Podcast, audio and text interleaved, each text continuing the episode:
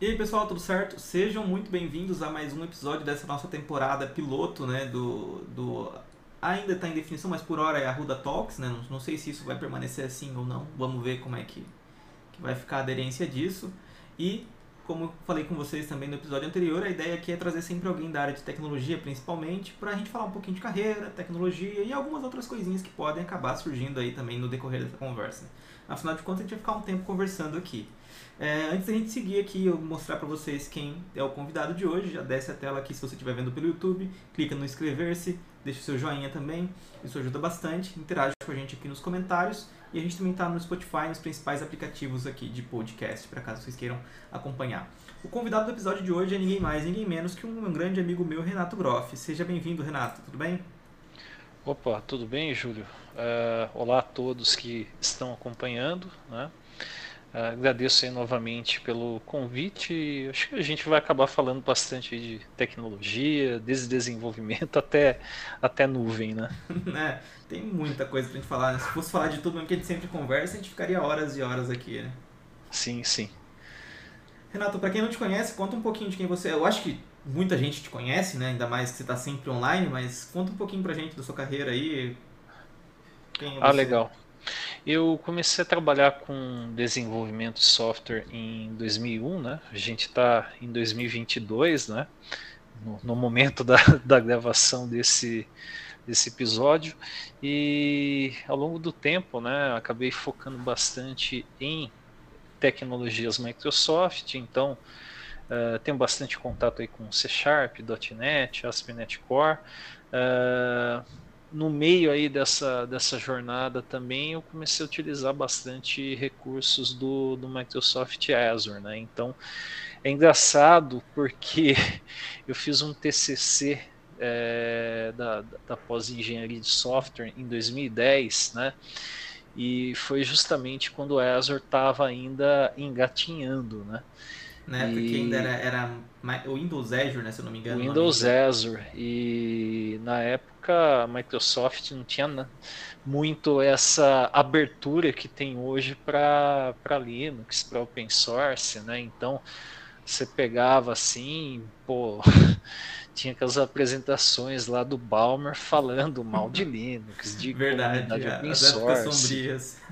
E depois, né, teve toda uma reviravolta, né, e chegamos até os dias atuais em que muita gente que detestava Microsoft usa o Visual Studio Code, por exemplo. É, até é um dos mais usados, né? O próprio Atom, que era bastante usado, saiu fora agora, o Visual Studio Code assumiu um lugar bem uma fatia boa é que, de mercado, né?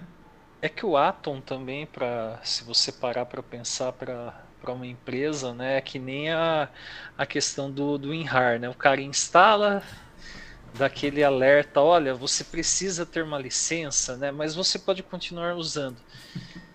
E o cara ignorava, só que assim, pensando numa, numa empresa, isso pode gerar aí um problema sério aí numa, numa auditoria, porque com certeza o pessoal que vai estar tá utilizando isso lá já vai estar tá com a ferramenta um bom tempo instalada e dando ignorar, né? Então, do ponto, do ponto, de vista aí de, de, auditoria, não é algo recomendável, né? Você está utilizando algo que você não poderia, né? É, e o pessoal acha que não dá problema, mas é, dá. E eu já vi. Dá, dá. sim. É, eu já vi também dá e pode acontecer tanto aleatoriamente de, de um órgão aí que cuide desse tipo de, de coisa fazer, quanto alguém que trabalhou na empresa saiu meio brigado com alguém, apresentar uma denúncia e com certeza Sim. o pessoal vai, vai atrás. Então o fato do, do Visual Studio Code ser uma ferramenta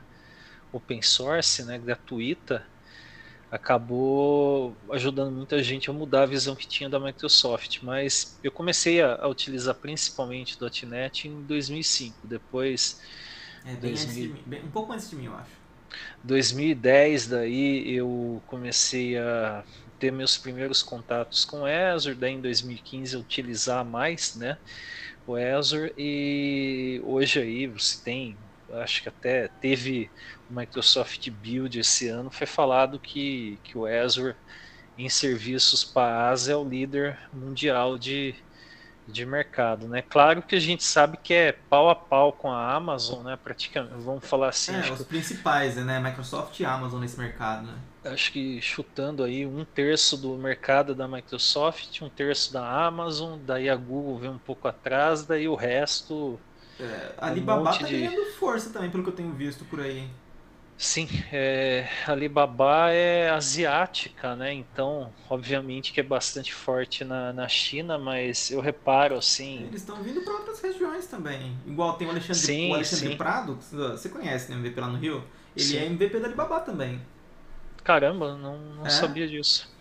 Uh, bem, a China nem precisa falar que tem recurso para investimento tal e eu até reparo o seguinte, né, como acompanho um pouco futebol, né, algumas competições de futebol, principalmente quando acontecem na Ásia, né, e nesse ano vai ter a, a Copa do Mundo, você pode ter certeza que vai aparecer bastante propaganda lá na, nas placas de publicidade Alibaba Cloud. Então, campeonatos de clubes, pelo menos, eu já reparei bastante isso. A primeira vez que eu vi, acho que foi lá por 2019, falei, caramba, o pessoal já está investindo pesado, né? Futebol é algo que muita gente acompanha, né? De, de várias áreas, então acaba tendo aí uma, uma exposição grande, né?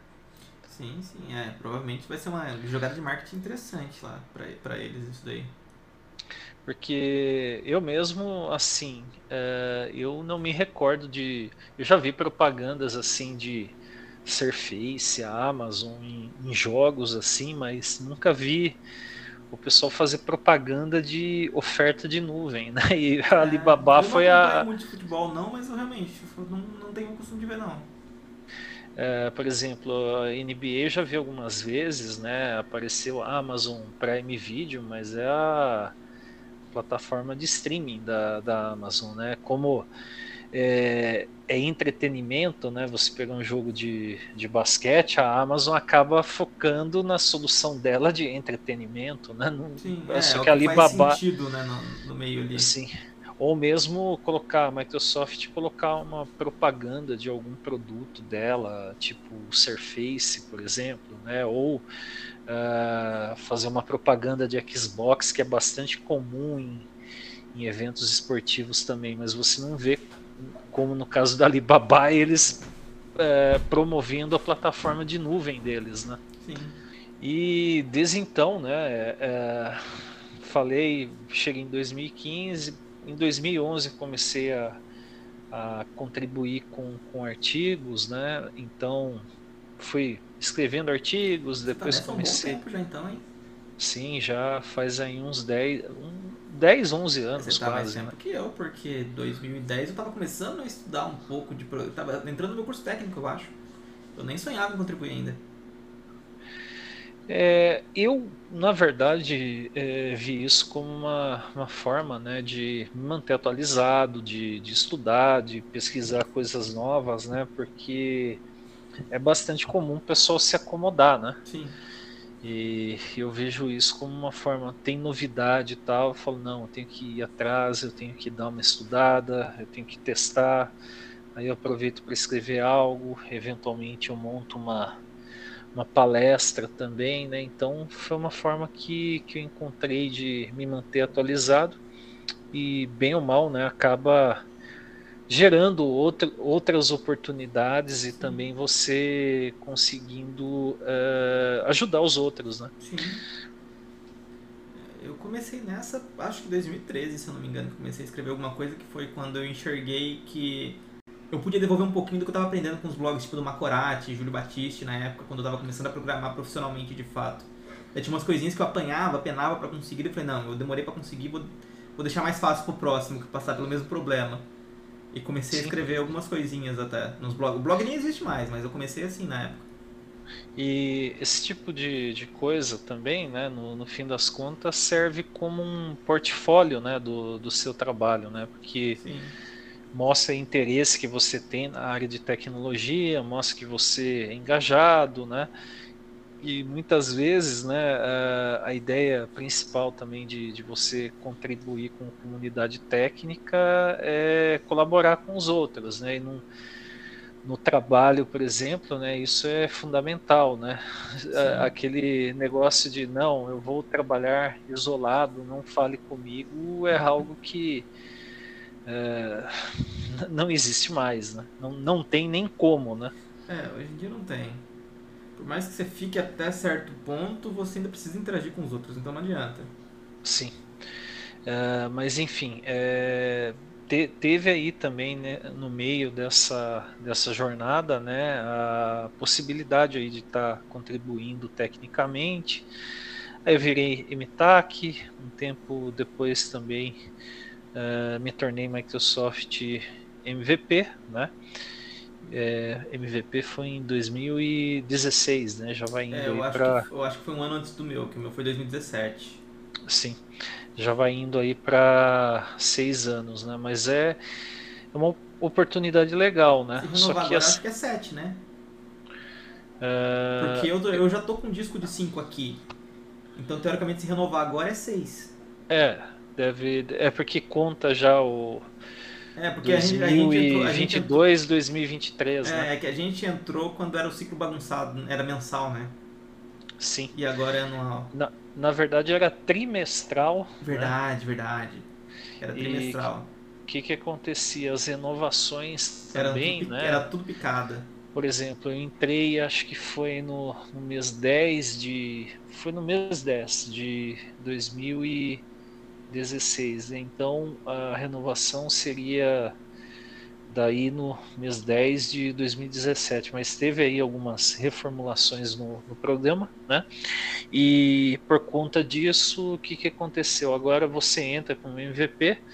Obviamente que se você entrar no meio de um ciclo, né, você meio que automaticamente já, já passa por esse ciclo e no próximo eh, começa a ser avaliado. Só que é, é, o tipo de, de coisa assim, é muito legal ser, ser MVP, mas é, é o tipo de coisa assim. É, pelo menos eu sei, você e outras pessoas que nós conhecemos, né?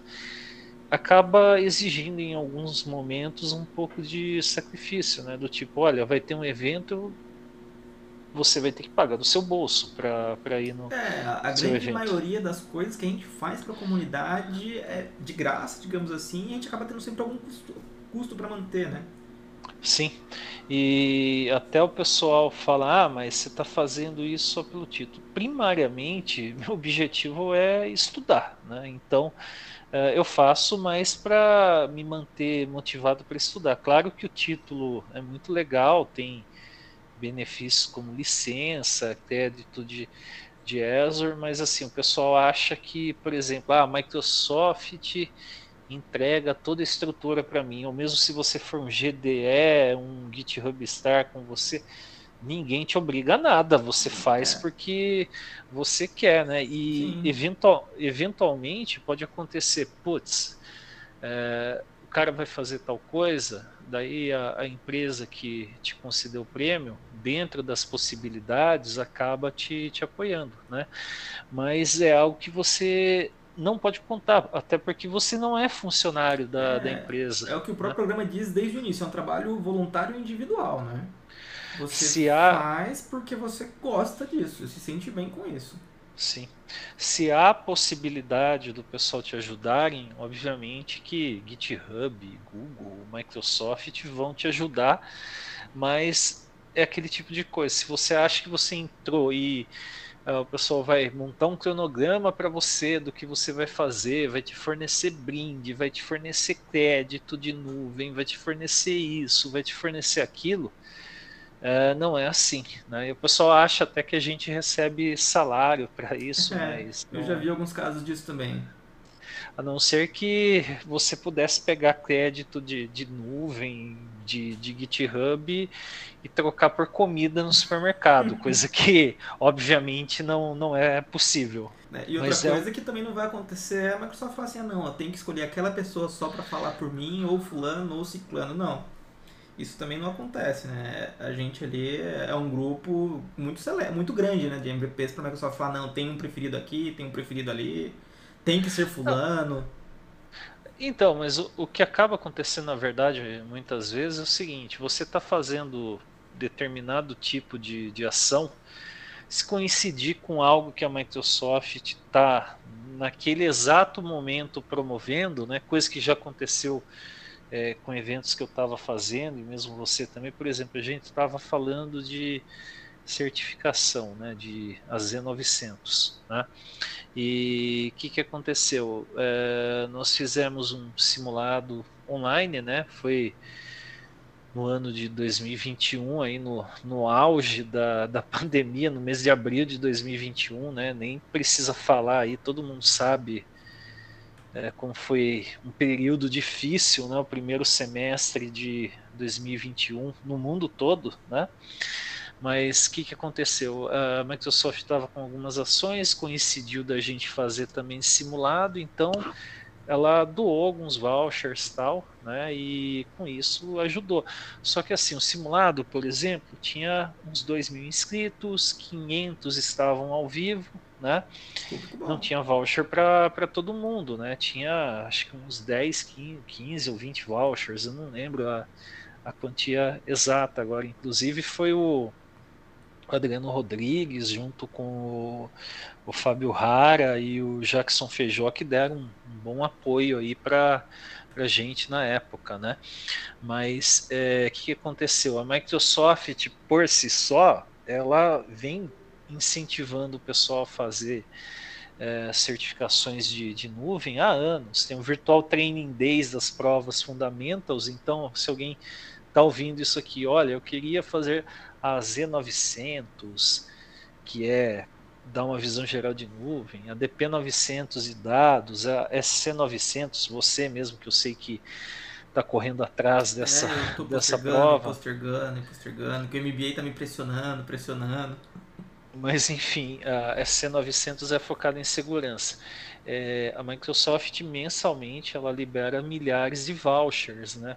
E não tem assim um negócio, olha, esses vouchers é só para o mercado asiático ou para a América Latina, para quem estiver em qualquer lugar do mundo. Você participa de um treinamento deles preparatório. Uh, acompanhando esse treinamento até o final, você recebe um voucher e depois você tem um período aí para fazer uh, as provas. Então é, é tranquilo nesse, nesse aspecto. Você não gasta nada, você pode fazer online ou, ou presencial, né? É, num centro autorizado da, da Pearson, né? Mas enfim. E tem também, né? É, eu mencionei o Build, Build e Ignite são eventos que dão vouchers para é, provas. Eu já, eu já, peguei voucher no, no, no Build ou no Ignite, eu não lembro. Eu sei que um dos dois eu cheguei a pegar um voucher também para a, a Z400, se não me engano, que eu fiz na época. Sim, que é a prova de DevOps, né? Que é uma Isso. das provas mais é, chatas, né? Chatas porque assim, é legal porque tem muita tecnologia, mas é cobrado muita coisa. Um, um conhecimento extenso, né? Sim. Mas assim, para quem gosta de estudar, para testar tecnologia, aprender coisa nova, acaba sendo um, um desafio bem interessante, né? E assim, fica a dica para vocês, teve o build esse ano, até no momento que a gente está gravando aqui o podcast, está rolando, eles chamam o desafio de Cloud Skills, né? Que você pega uma trilha, você faz aí as atividades da trilha, que é baseada em módulos de treinamento do Microsoft Learning, concluindo essa trilha num prazo, você ganha um voucher. Então, essas provas de nível expert, como a, a Z400, ou mesmo de, de nível associate, como a Z204, que é de desenvolvimento, é, você consegue pegar um voucher. Aqui no Brasil, pelo menos hoje o preço da, das provas está em 100 dólares, né? Então. É, isso que eu ia falar, vai dar no que? Quase 500 reais, 600 reais, uma coisa assim, mais imposto? Depende para quando a pessoa estiver assistindo o podcast, né? Ninguém sabe se o dólar vai ter caído é, ou subido. Eu, eu tô só chutando, porque eu, não, eu nem vi hoje quanto tá o dólar. Estou estipulando que ele na faixa de uns 5 reais. Isso, está na, na faixa de 5 reais, mas já chegou aí próximo em alguns momentos de, de 6 reais, né? Então tem uma tem essa flutuação aí do, do câmbio, né? E assim, é um é, dinheiro esses que. Esses é uma mão na roda. Porque assim também, quando você pega para estudar isso, o é, que, que acontece? Você. Claro, você vai fazer é, período de um mês, então você tem que fazer num, num ritmo acelerado. Mas se você estudar nesse período de, de, um mês, você vai ter visto praticamente todo o conteúdo da prova.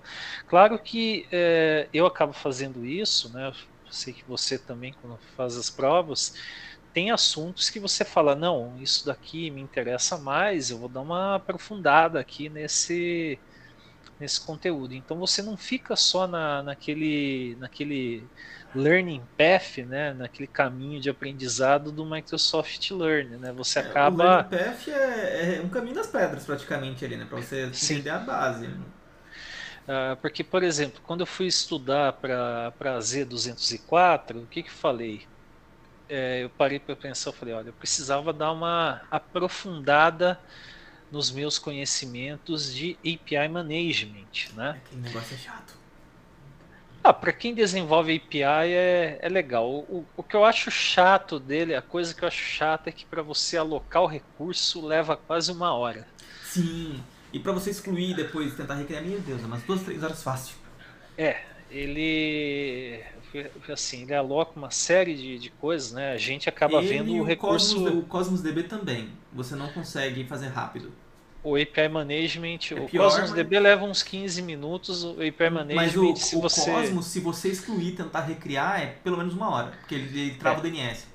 Sim. Mas enfim, é, o que acaba acontecendo é que eu falei, olha, isso daqui, até por trabalhar bastante com desenvolvimento back-end, é algo que eu deveria dar uma prioridade maior. Então, é, muito provavelmente vai, vai acontecer isso, né? tem assuntos assim que você fala, pô, só que eu vou dar uma aprofundada. Até dei uma aprofundada estudando um pouco de, de infraestrutura do, do Azure, VMs, Network Security Group, né? Então, são coisas que é, muitas vezes você não tem tanto contato, né? Se você é mais da área de desenvolvimento, a certificação meio que força você a estudar, né? Se você pretende aí levar isso um pouco mais a sério, até para não jogar fora um voucher gratuito ou mesmo jogar fora dinheiro que, que você investiu, né? Sim. É, antigamente a gente tinha bastante dos retakes, né? Hoje em dia eu não tenho tirado tantas certificações, eu não lembro se ainda está tendo o lance dos retakes. Eu, eu não vejo faz algum tempo, né? Que eles chamavam de second shot. Isso, né? era esse nome mesmo. Uh, você muitas vezes conseguia comprar a prova com desconto e ainda num período X, acho que geralmente levava uns três. Era uns três meses, é, eu acho. Meses, né? Você podia. Dar você estudar de novo mais um pouco e. Refazer a prova. Mas assim, é, não passar também numa, numa, numa prova de certificação não é o fim do mundo. Lógico que eu, pessoalmente, às vezes que me aconteceu, fiquei puto pra ah, caramba. Né? Eu também fico porque é caro, né? mas é, é, aquele tipo de, de coisa que assim, é, poxa, não passei, você pode fazer novamente e tal. E às vezes que eu não passei, acho que foi uns dois ou três exames, foi por poucos pontos. Tipo, a primeira prova que eu fiz que eu não passei foi uma pouco. de de .NET né, em 2006, né? E putz, essa prova era extensa demais, né? E essa, daí eu, época, essa eu reprovei feio, eu não consegui fazer, eu fiquei muito revoltado. É, eu fiz 70, o curso 70356, alguma coisa assim, eu tinha que 536. Isso, isso. Eu lembro que eu estudei pra caramba. Eu, eu não sei se tem aqui em casa ainda, mas eu tinha os livros que eu fiz um curso do. O, o livro, acho que era um livro de capa meio vermelha, é, meio eram, eram dois ou três que o pessoal que, que fazia falava que se, poderia usar isso como arma de defesa. No, é, era um livro dessa grossura, assim. Que, meu, era o pe mais pesado que um tijolo de obra. Sim, Pelo menos aquele eu, eu tijolo levava, tipo, vermelho. Toda, eu ia pra aula acho que uma ou duas vezes por semana e levava todo dia. Aí, putz, você levava na mochila é, pra, pra ter aí uma escoliose, era meio caminho andado, né? Sim. Mas, era enfim. isso e o notebook, que na época o notebook era mais pesadão ainda, né? Que a bateria era ah, grande sim. e tal. Os notebooks, eh, geralmente, boa parte do, do notebook hoje é mais plástico, né? Mas era tinha bastante alumínio também, ajudava a pesar mais, né? Tem gente que até eventualmente está assistindo, né? Vai falar, nossa, que absurdo, né? é que o pessoal não viu também o, o glorioso Zip Drive, né? É, essa eu também não vi direito, não. Eu sei o, o que é, mas eu não peguei a época, não. É, o Zip Drive era uma mídia na época, nossa, você era podia... Era o disquetão, não era? armazenar 128 ou 256 megas, né? Para época era assim algo sensacional, né? Hoje isso não dá nada. É, não dá nada, né? Muitas vezes você pega uma se tiver 20 fotos, né, com uma resolução um pouco maior, já dá esse limite, 20 né? Fotos, Mas... eu acho que umas duas. É até engraçado, você falou aí de é, de storage e tal, né? É, eu já fiz, tem bastante API gratuita, né? Que você pode usar para fazer demo, para usar para um estudo mesmo de desenvolvimento de software, de BI, sei lá eu o que, né? E tem uma, ah, uma série de, de APIs da, da NASA, né? Uh, daí tem da Marvel da Marvel também, né? Eu já fiz até artigo tal, né? É uma API é legal, né? Inclusive a API da Marvel tem algumas coisas interessantes, tipo eles customizaram o Swagger, né? Então é, o Swagger tá todo com a a, a logomarca da, da Marvel. se percebe que é o Swagger quando você clica tal em alguma coisa, mas você pode customizar isso. Então eles fizeram aí todo um trabalho, né? Eles vendem isso como um produto hoje em dia. É, tem uma concessão gratuita, né? No caso da, da NASA, né, por ser uma agência de, de tecnologia, ter, ela ter todo um trabalho também de é, divulgar a tecnologia, fomentar estudo científico, as APIs são gratuitas. E daí tem uma API de imagem do dia que é, é engraçado que com essa API você consegue até meio que acompanhar como que foi a evolução da, da internet, assim, em termos de é, utilizar mídia, né, usar imagem ou vídeo, né, porque a API ela permite que você busque coisas desde 95 Caramba. ou 96, né? 1900 mantém tudo isso assim público, desde nada antigão assim. Mantém. E daí você vê, né? Uh, tá fazendo uns testes uma vez, né? Um projeto em Azure Functions para um, um evento mesmo, demonstrar tal. Eu falei, não vai usar algo de uma empresa e expor algo que, obviamente, uh, envolve sigilo, né? Sim. Daí essas APIs são úteis justamente para isso, né? E daí eu estava vendo, eu falei assim, num, naquele momento que você está, é que nem quando você está assistindo TV sapeando canal, né? Que o, que o pessoal fala, né?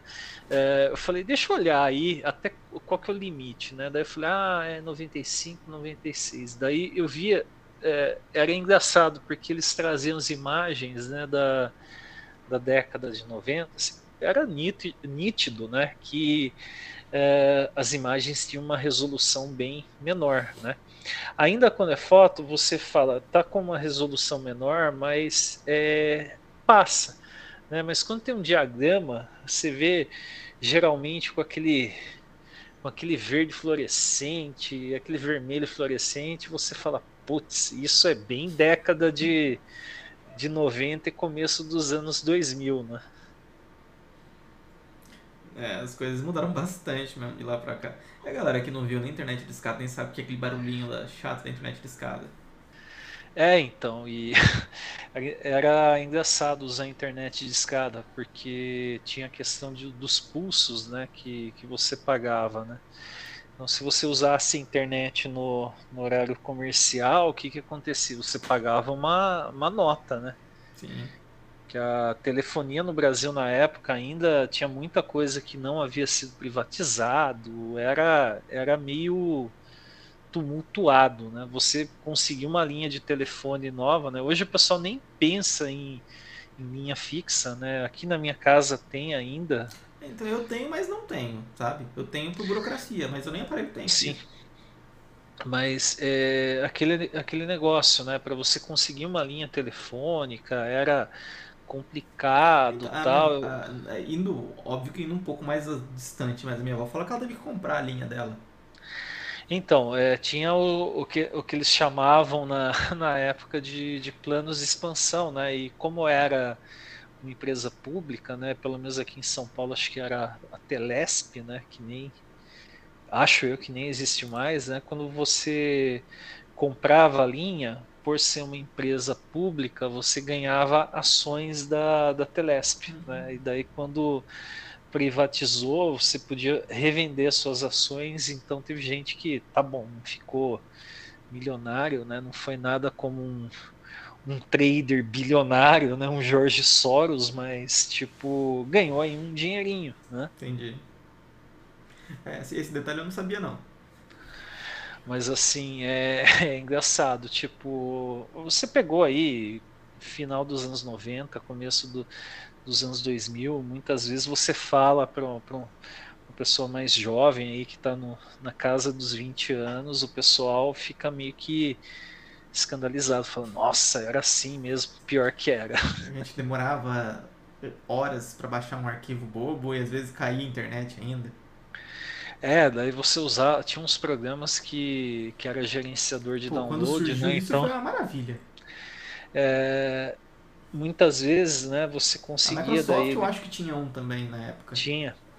E o que, que, acontecia? Você conseguia parar o download, porque senão você tinha que ficar até o final e orando para que aquilo lá fosse até o fim, né? Sem, sem nenhum erro, né? Sim. Tinha também o, os programas de P2P, né? Que... É, o ninho de vírus.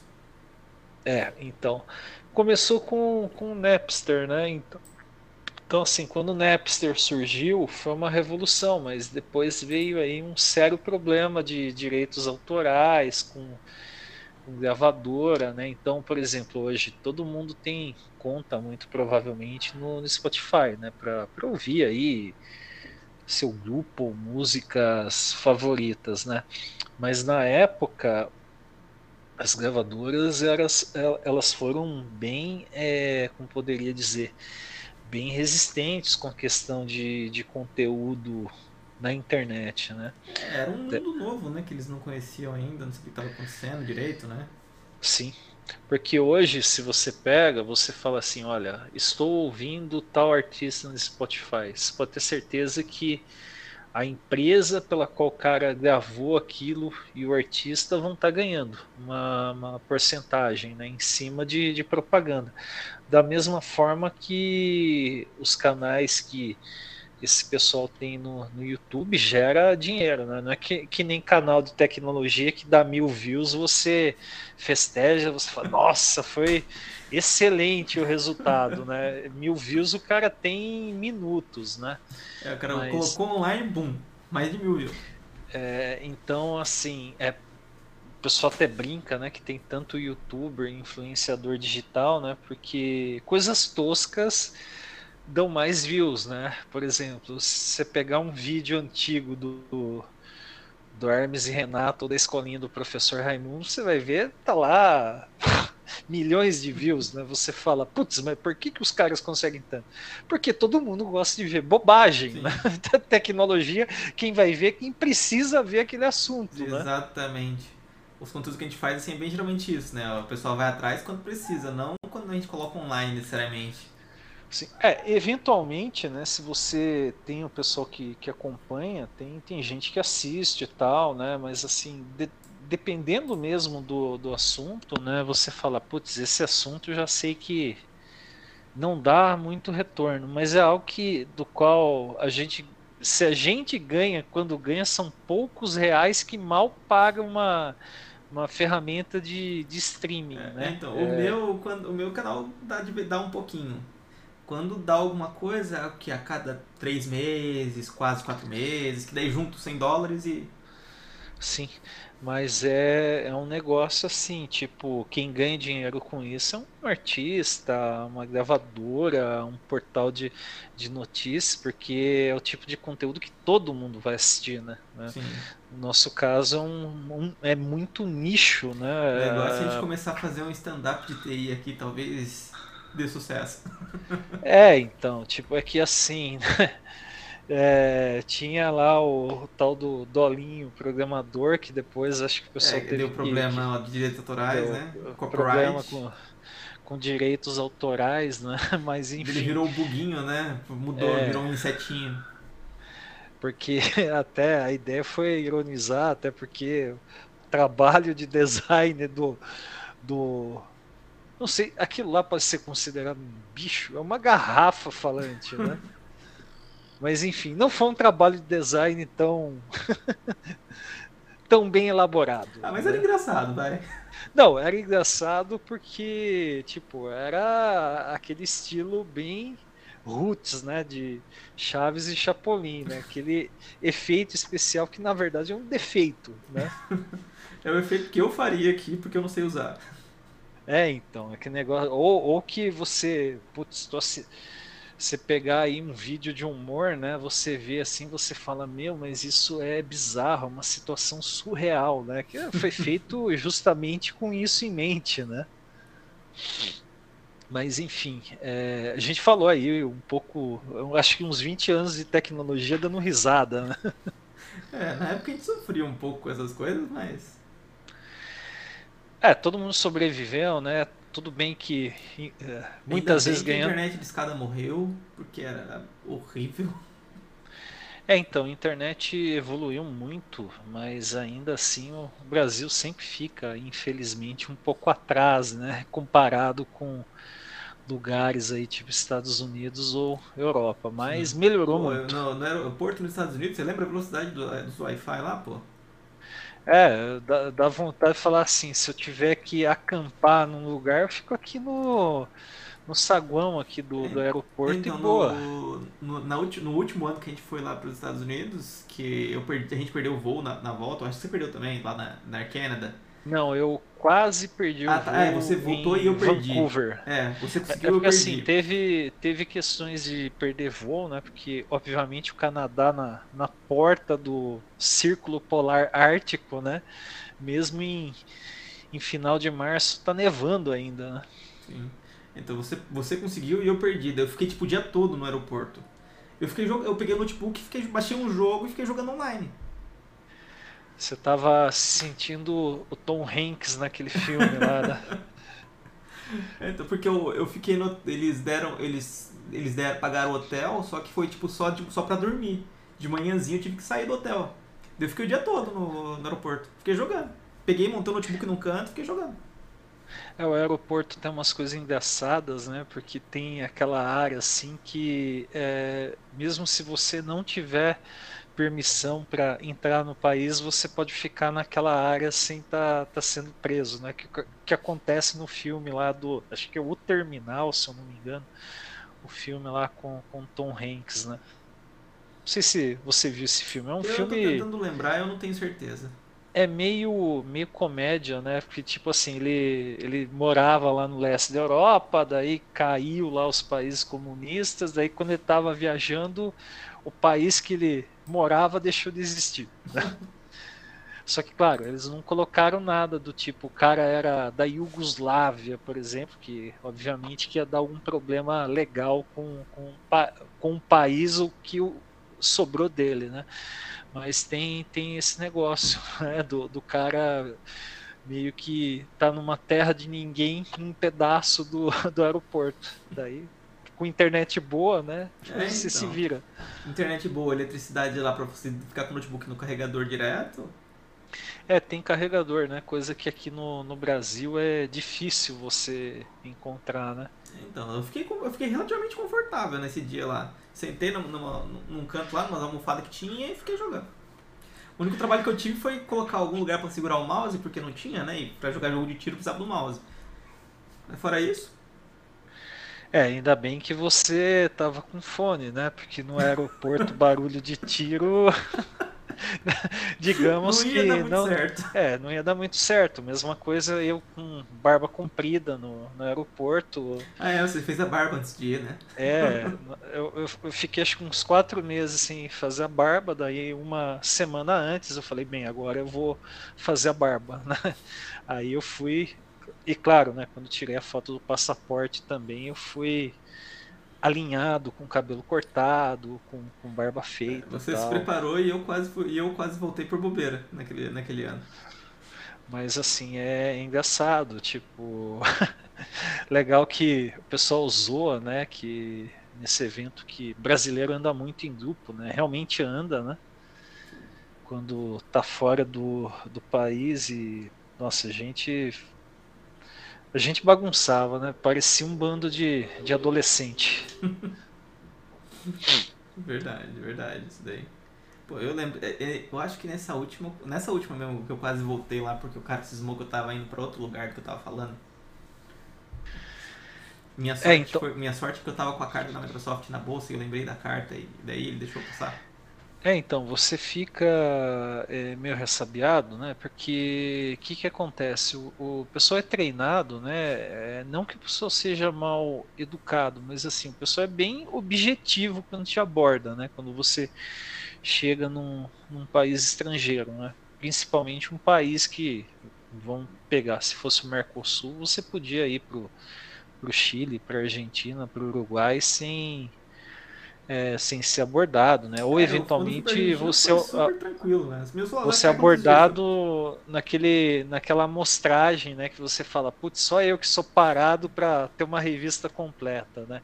Mas é procedimento normal, mas lá fora, até por por conta aí de todos os problemas que tivemos aí ao longo dos anos 2000, né? O pessoal fortaleceu bastante a questão da da segurança. Até se alguém aí assiste aqueles programas de National Discovery de, o aeroporto, de aeroporto eu já vi, é, é engraçado alguns. É, é engraçado porque é, teve uma vez, né, um, tava passando aquele aeroporto Roma, né, e o cara tava com um monte de peruca, cara. Era obviamente careca, né? E passou no raio-x, os caras tem alguma coisa errada aqui, né? E o cara ficou nervoso, né? Aí, putz, o pessoal tá suspeitando, a pessoa tá nervosa, mas é comum, né? O pessoal, quando é abordado, principalmente as primeiras vezes que, que viaja, ficar nervoso, né? Você é. fica meio. Mas assim, o pessoal vai. Se for um país que você não fala direito o idioma. Então, eu tava com um tubo de pasta de dente quando tava indo embora pro, pro Brasil no aeroporto no Canadá, né? E acho que é tantos ml que você pode ter de é verdade, limite, né, produto de, de higiene pessoal, né? E eu esqueci disso, cara. E deu um negócio assim. Falei, putz, cara, mas o que, que os caras estão. Porque na mala tem chocolate que foi comprado, roupa, né? Roupa suja, inclusive, né? Pra, pra lavar e coisa de uso pessoal, né? E deu lá, falou, olha, você não pode viajar com mais de tantos ml. Eu falei, tá bom. Eu tive problema no raio-x na volta com o microfone. Eu tava aqui, eu tô, ele tá até aqui do meu lado. Esse meu microfone aqui, ele tava dentro de uma bolsinha. A bolsinha não tá perto aqui. Ele tava dentro de uma bolsinha. A mulher achou que era um cigarro eletrônico. É, então. E, Daí e eu aí... tive que falar pra ela, ficou falando, insistindo no cigarro. Eu falei, tá bom, o que você tá achando que é um cigarro eletrônico? É, da, da, posso pegar? Eu falei, pode. Ela pegou a bolsinha assim e falei, ah, então. Eu tirei de dentro. Eu falei, isso aqui é um microfone. Ela, ah, tudo bem, então, pode passar. Isso daí ia ser um. Nem um cigarro, ia ser um bong eletrônico, né? Mas enfim. ela, ela usou um outro termo, eu acho que era, eu acho que era na época que estava popularizando os vapes ainda. Mas enfim, é, tem, tem essas questões, se você dentro do possível ficar tranquilo, né? Ou mesmo se o pessoal chamar para uma revista mais detalhada, né? Você não está fazendo nada de, de é, errado. Nada de errado. O pessoal te, te libera, né? Até quem assiste programas de, de aeroporto, mas assim, é, eles colocam as situações que no final a pessoa é liberada justamente para mostrar que é, a pessoa pode ficar nervosa, acontece, né? E só que eles têm que seguir o trabalho deles. Só que a maior parte dos casos a gente sabe que tem coisa errada, né? Tem gente transportando o que não deveria, né? Sim, é. eu, eu, tenho um baita receio de alguém mexer na minha mala e colocar alguma coisa assim no meio da viagem. Eu, eu sempre então, até é, lacro, enfio aquele daqueles essa, Essa questão maior de, de lacrar é mais para não abrirem e pegarem algo que, que tá lá, porque é, é, meio difícil, né? Como que o cara vai colocar na sua mala sendo que ele não combinou nada com, com você, né? Antes. É, tem esse ponto, nunca pensei por esse lado, tem... eu sempre, eu sempre tive o receio.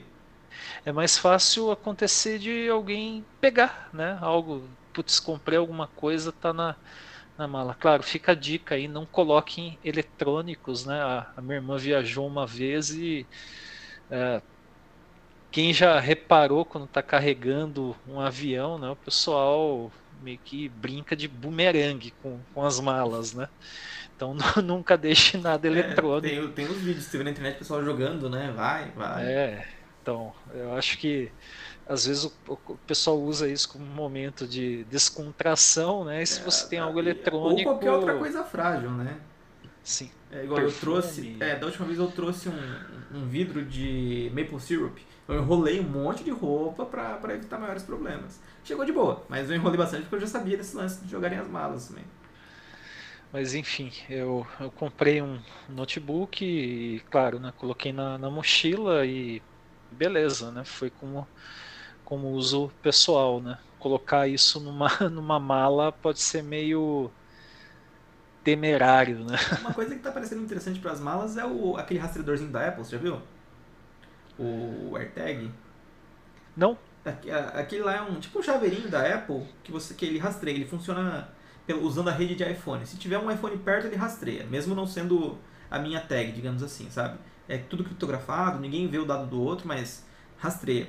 Teve um caso de um cara que perdeu a mala dele, a mala dele foi extraviada, a, a empresa de avião não achava de jeito maneira.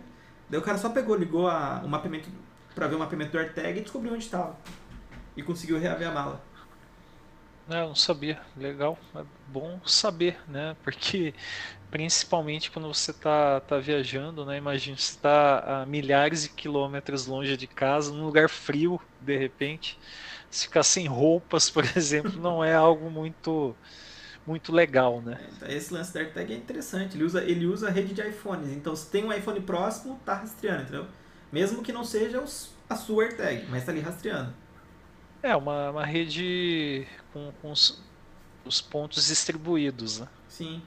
É, usa os iPhones como antenas, digamos assim. Sim. Só não é, Mas, como todo produto da Apple, só não é barato.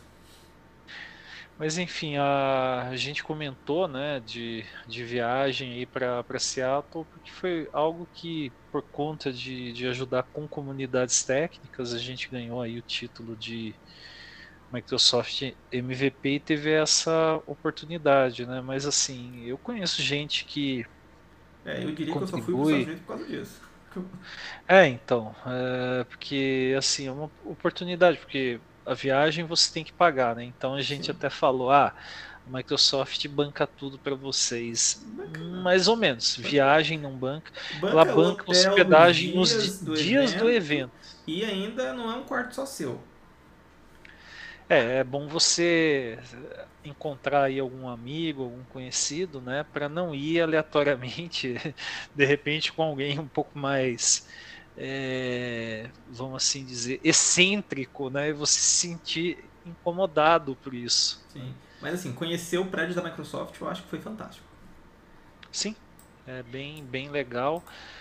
Uh, fica em Belleville, né, nos, nos arredores de, de Seattle, né? Seattle é uma cidade bem grande, né? uma metrópole, né? E é um lugar bacana, a, tal. A Microsoft é quase uma cidade lá, né? Tantos prédios que tem. Sim, porque é que hoje também tem a questão do, do trabalho remoto, né? Mas na, na época o pessoal ficava, tem vários prédios, né? Obviamente que cada prédio cuida de um segmento, tecnologia e para se deslocar lá dentro, né, que se chamam de, de campus, né, você precisa usar um ônibus para isso. Né? É, de tão uma, grande que é. É uma, uma cidade, assim, vamos chutar aí, uma cidade do porte de. Você pegar aí uma cidade aqui do. do interior de São Paulo, de repente, uma cidade de 20, 30 mil pessoas, chega a esse tamanho. Né? Sim. É, tudo, lá, tudo lá você tem que fazer com shuttle, senão você não chega de um lado tão rápido. É, o shuttle, vamos assim dizer, é o ônibus fretado de, deles, né? Por assim, por assim dizer, né? Mas enfim, foi uma oportunidade legal, né? Mas assim, é, no fim das contas, né? Tem muita gente que produz conteúdo, palestra tal, e nem, nem faz isso pensando em ti. Tem gente que até faz questão, né? De não se vincular, né? Porque bem ou mal você acaba tendo. Você não é funcionário, mas você acaba tendo um vínculo com GitHub, com Google, com Amazon, com Microsoft, né? Sim. Até porque você tem acesso à informação privilegiada, quer queira, quer não, né? É, e essa questão aí é importante também, né? É óbvio que a gente não cita nomes, né? Mas tem gente que fala assim, não, mas eu quero uh, ser Microsoft MVP porque eu vou ter acesso à informação privilegiada. Aquele negócio, você tem acesso, mas assim, Uh, provavelmente alguma coisa que está em desenvolvimento, a Microsoft em muitos casos não vai liberar para sua empresa, ela vai liberar para alguns clientes, parceiros que ela selecione. Então você acaba tendo acesso a essa informação, mas é algo que você pode usar para você estudar por conta própria, claro, mantendo o sigilo, né? ou mesmo para você ter uma noção, mas não é algo que você consiga né, tirar uma vantagem competitiva para sua empresa. É, né? Isso eu já vi gente, o fato que eu já vi, falar, não, eu quero ser MVP para ter essa informação privilegiada para usar dentro da minha empresa. Isso daí você não pode fazer, não pode acontecer. Não, porque assim, é o tipo de, de situação que, beleza, eu vou usar na minha empresa, mas aí, para você conseguir usar, a Microsoft precisa liberar o recurso para sua empresa. Não vai acontecer isso, então, na prática, assim, é, você fica sabendo de algumas coisas, nem de tudo, né? Tipo, Uh, quem fica sab... nem entre o pessoal da Microsoft eles ficam sabendo de tudo, né? É, de, lá dentro eles têm uma política de NDA bem rigorosa, né? Não pode se conversar entre times sobre certas coisas. Então é, é algo que a, até acontece o seguinte, né? Às vezes, é, por exemplo, putz, eu sou Microsoft MVP, vou trabalhar na Amazon, na Oracle. É, quando isso acontece, automaticamente você é, sai do, do programa MVP, né? Porque é, você, claro que tem colaboração entre Microsoft, Oracle, Amazon, né? Mas tem coisas que a Amazon não quer que a Microsoft saiba que ela vai lançar e vice-versa, né? Então, por conta disso, você acaba forçosamente saindo do, do programa. Mas gente, é... Só para constar, a gente assina né, um contrato de sigilo com a Microsoft para poder fazer parte do programa. Primeira coisa que você faz quando entra quando, é assina o contrato. Quando você assina o contrato, né, que se alguém falar, ah, mas é muito, eu não leio, né, eu, eu concordo. Beleza, você concorda, mas a partir do ponto que você comete algo que é visto como infração, você perde isso, né, e até quando a gente foi pro, pro evento, né, é, o ano anterior não consegui ir, eu sei que, que você foi, a última vez que teve foi em 2019. O pessoal, uh, o pessoal percebe, né, quem está lá a primeira vez, né, porque é que nem criança quando vai para Disney, né, fica meio que embasbacado com tudo que está vendo. Né? Eu, o pessoal fala, né, fala, olha, é primeira vez de, de vocês aí e tal, né? É, toma cuidado aí com selfie e tal, porque no ano anterior aconteceu do pessoal tirar selfie, atrás está lá um, um, uma tela de projeção mostrando algo que ia ser lançado de um produto. Né? É, o pessoal um... foi expulso do programa dentro do evento. É, então, teve um lance desse daí, eu não lembro se foi esse caso que você está falando, mas teve um, teve um outro que ele compartilhou no Slack da empresa e alguém foi lá e avisou. É, pelo visto, ter, o cara tinha tem mais desafetos na empresa. É porque eu acho que tinha mais gente que fazia parte do programa também, sabe?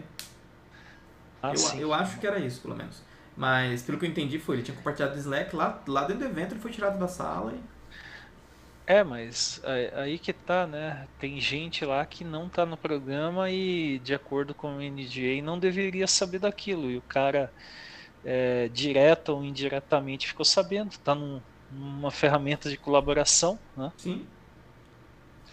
E claro, né, nisso daí você pode ter certeza que pode vazar para alguma algum site de tecnologia. Não, e por daí exemplo, se, gente... se, alguém por acaso colocou no Twitter, esquece. Já perdeu, saiu do controle. É, principalmente o Twitter, né? O Twitter é terra de, de ninguém, né? Hoje em dia, né? Sim. Mas é, tem, tem tudo isso, né? Não é, é tem o tem o bônus né, de, de ser Microsoft MVP, de licenças, de você.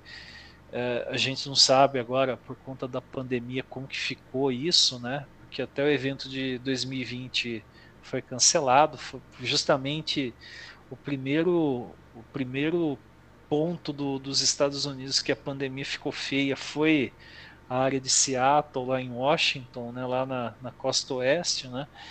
Então uh, tem esse benefício, né? Tinha, né? A gente não sabe ainda se vai voltar a ter o evento, tem as licenças, mas também uh, você tem as obrigações. As obrigações principalmente envolvem a questão do, do NDA, né? E também de se portar aí com o mínimo de civilidade, né? Sim, seguir as normas de conduta, né?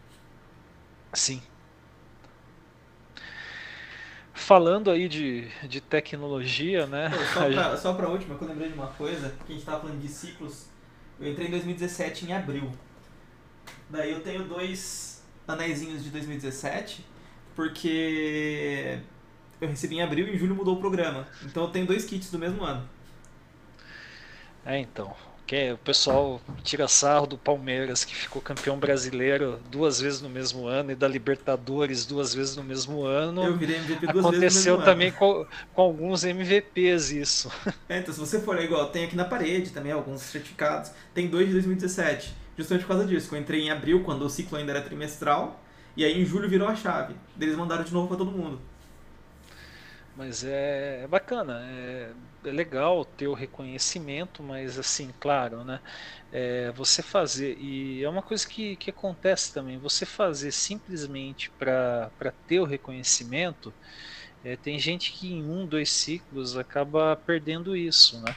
Que no nosso caso, a gente ser ativo tal, claro que tem épocas com mais intensidade, outras menos, a gente está sempre fazendo alguma coisa, tal, né? Então é por isso que, que a gente renova, né? É, na minha opinião, pelo menos, é, é, você tem que fazer essas coisas porque você gosta. É. Sim. Porque se fizer por porque... obrigação, não vai funcionar por muito tempo. Se você falar, eu quero fazer algo para ganhar dinheiro, então isso é, não vai motivo. te trazer é, dinheiro tá. diretamente. É, mas assim, é um tipo de um, é um jeito de você focar em alguma coisa, mas se você falar assim, ah, eu vou fazer isso só por fazer para ganhar o título, eu acho que não funciona. Sim, porque também a questão do, do título é como a gente falou, né? Você tem que bancar um evento, uh, fazer vaquinha para comprar um coffee, um brinde, é, né? Então, é que desde a pandemia para cá eu não fiz mais evento por motivos óbvios, né? É, Sim. Mas eu sempre fazia aqui um evento ou outro em São José. Óbvio que eu não fazia vários porque muita coisa acabava saindo do meu bolso. Mas coffee, algum equipamento precisasse, era tudo do meu bolso que acabava saindo. Às vezes a gente conseguia fazer vaquinha entre palestrante, mas a maioria das Sim. coisas era do meu bolso. Mas é, tem, tem essa questão. Então já teve pessoas que me perguntaram, eu falei, olha, é, o cara falou assim, ah, mas você ganha, não ganha. Daí eu falei, olha, é, é legal tal, mas assim, você é, abriria mão de um sábado para, sei lá, viajar para um lugar que fica duas, três horas de onde você está para palestrar? Daí tem gente que fala, mas nem ferrando. E que... aquela vez que fui para Campinas, levei muito tempo, cheguei com o joelho todo ferrado e fui lá palestrar ainda. Sim, então a gente tem aí histórias aí memoráveis aí de eventos presenciais, de confusões, de passar perrengue, enfim.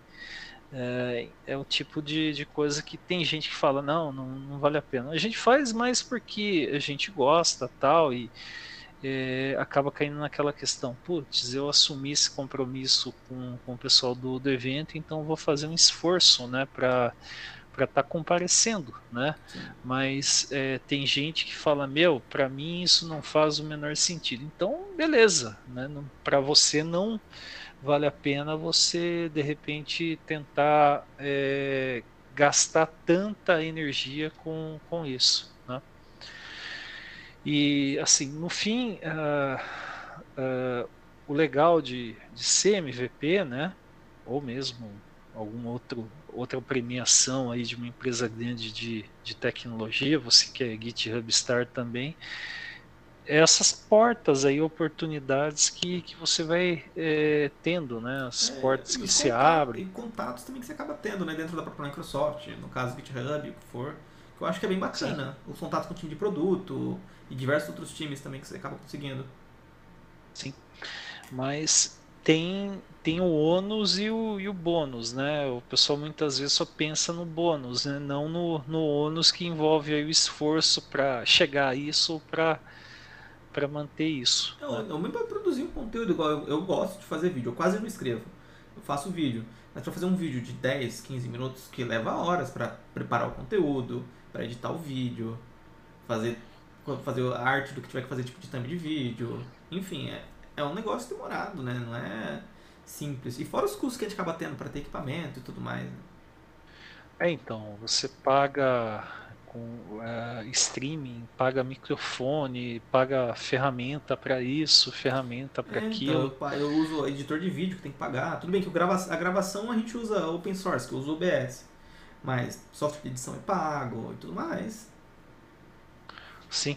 Mas enfim, tem, tem essas questões aí, né? Então tem gente que vai falar, ah, mas fulano de tal, fala de tecnologia, youtuber, ganha dinheiro com isso. É um não, não chega a 1%, né? É, tipo, você vai ver, é... são poucos, né? Alguns realmente conseguem, pelo modelo de conteúdo que fazem, talvez diferente, mas é pouco, é, realmente é pouco. Mas esses caras também daí já tem toda uma estrutura profissional, né? Tem agência de, de marketing, tem toda uma. Às vezes até tem roteirista, dependendo do caso. Então, é assim, é, no nosso caso é algo que sai muito mais na, na raça, né? É, tipo... e a tipo gente faz, o tipo de coisa que a gente faz também geralmente é muito mais mão na massa do que só falando de uma tecnologia, digamos assim, né? Sim. Mas até é, tem, tem tudo isso, né? É, tecnologia, então, né? a gente falou aí um pouco de, de como foi a nossa evolução na, na área, carreira, coisas que a gente viveu. A tecnologia hoje, né? Uh, você pode pegar aqui nuvem, né? Tá cada vez mais mais forte, né? Nuvem, muita gente já fala não é futuro, já é presente, né? Sim. Já passou o tempo de falar que é coisa do futuro, né? É, é o nosso dia a dia, não, não adianta. Quem está fora da nuvem está atrasado no mercado. Uh, muitas vezes o pessoal fica desesperado, eu tenho que conhecer tudo de Microsoft, de Amazon, de Google. É humanamente impossível isso também, né? É, e assim, você conhece, você conhece uma, conhece o conceito dela, você vai conseguir se virar nas outras. Vai mudar, Sim. tipo, sei lá, portal ou um jeito de se conectar, mas fora isso, a base você já tem. Sim. Uh, o recurso, claro, não é idêntico, né? Mas é, você já sabe, tipo, vou trabalhar com, com serverless. Como que serverless funciona?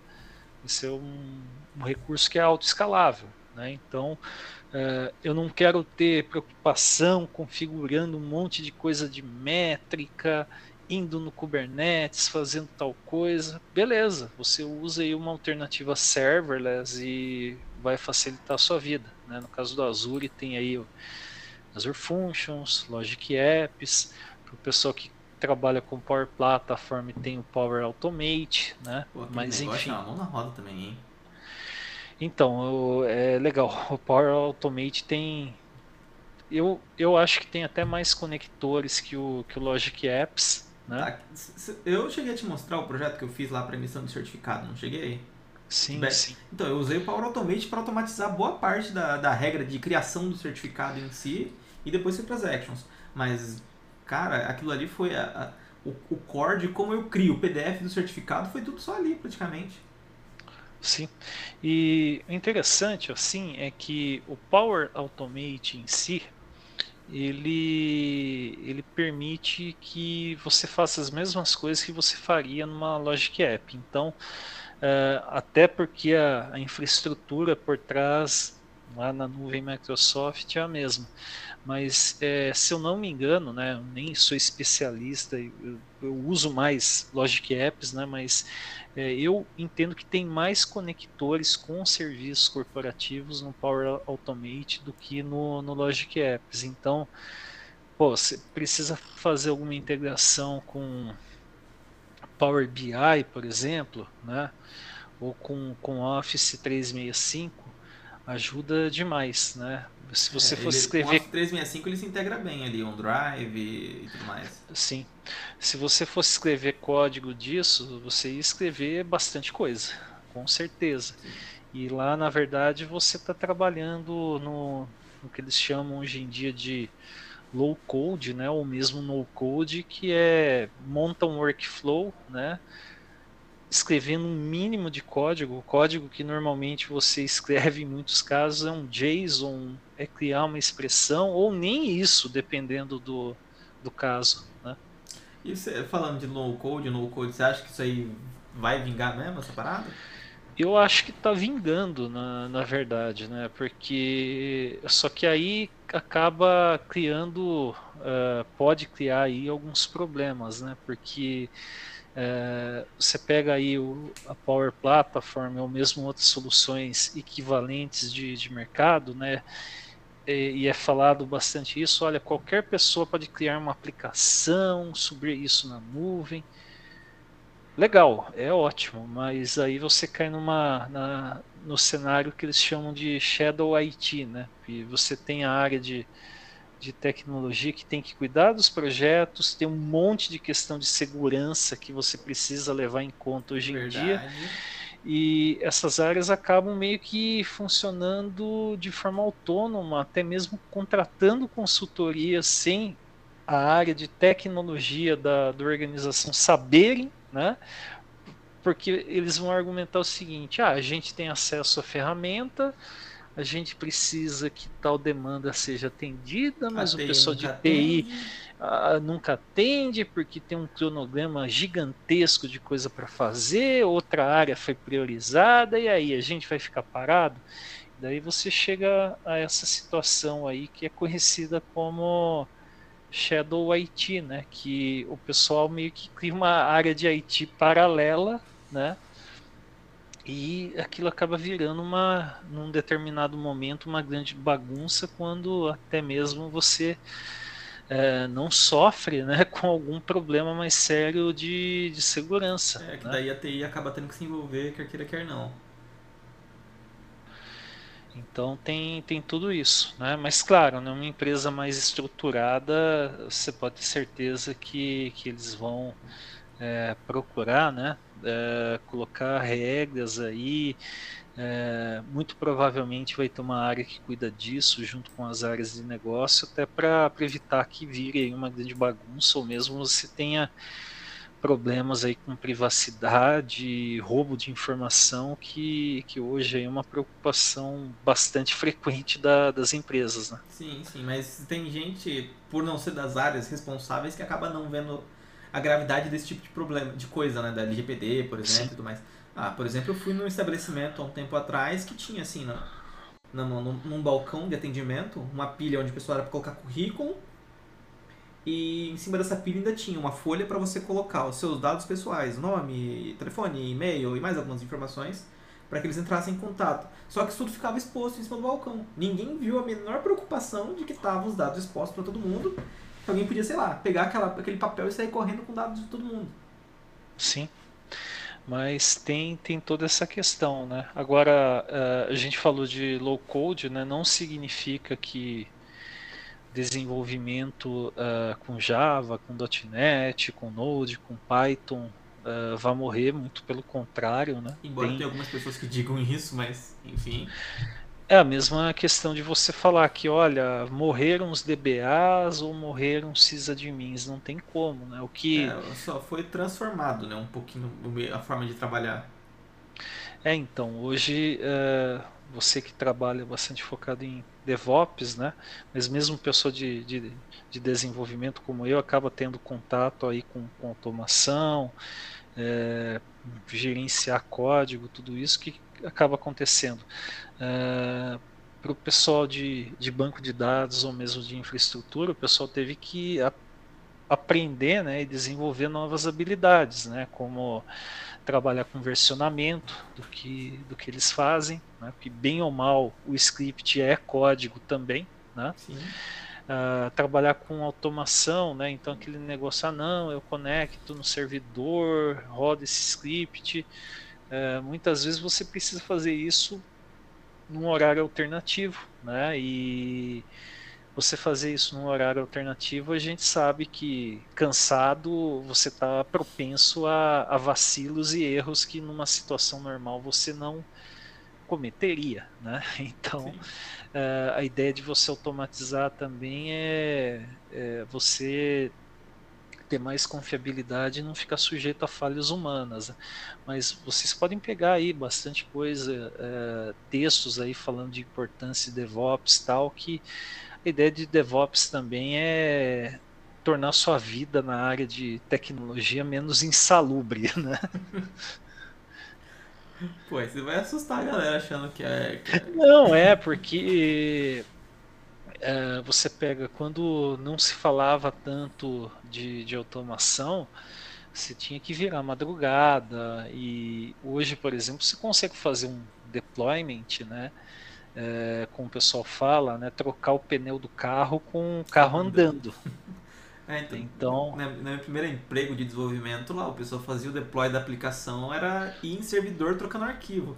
Daí tinha o quê? Tinha 10 filiais, se eu não me engano, na época, conectava o servidor de cada uma das filiais, trocava arquivo, ia para próximo.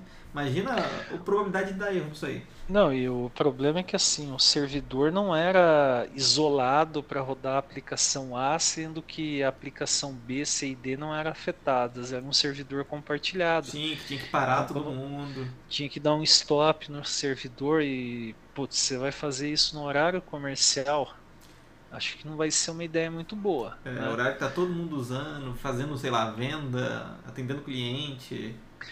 Sim, por isso quando veio aí toda essa parte também, né, a gente falou de DevOps agora, veio essa parte de containerização, de rodar a aplicação isolada, você parar de depender de uh, IS, de JBoss, de, de Tomcat, como dependia antes, uh, ajudou muito, né?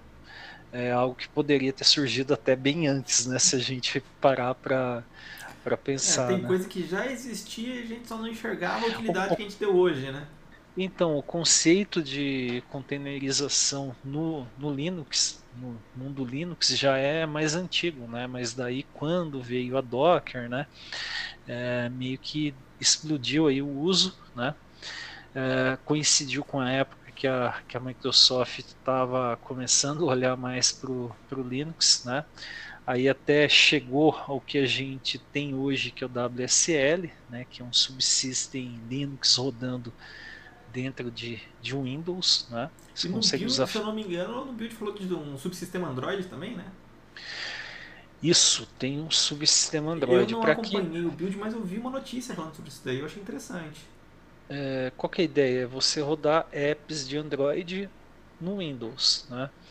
Uh, no que, que, pode ser útil? De repente, algum app que você usa de jogo, de um aplicativo de uso geral, você pode executar no seu ambiente Windows. E para quem desenvolve, desenvolve, soluções mobile, é bastante útil também. Né?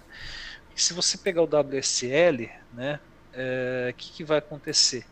Para um usuário comum, o WSL muito provavelmente não vai ter vai ter pouca ou nenhuma utilidade, né?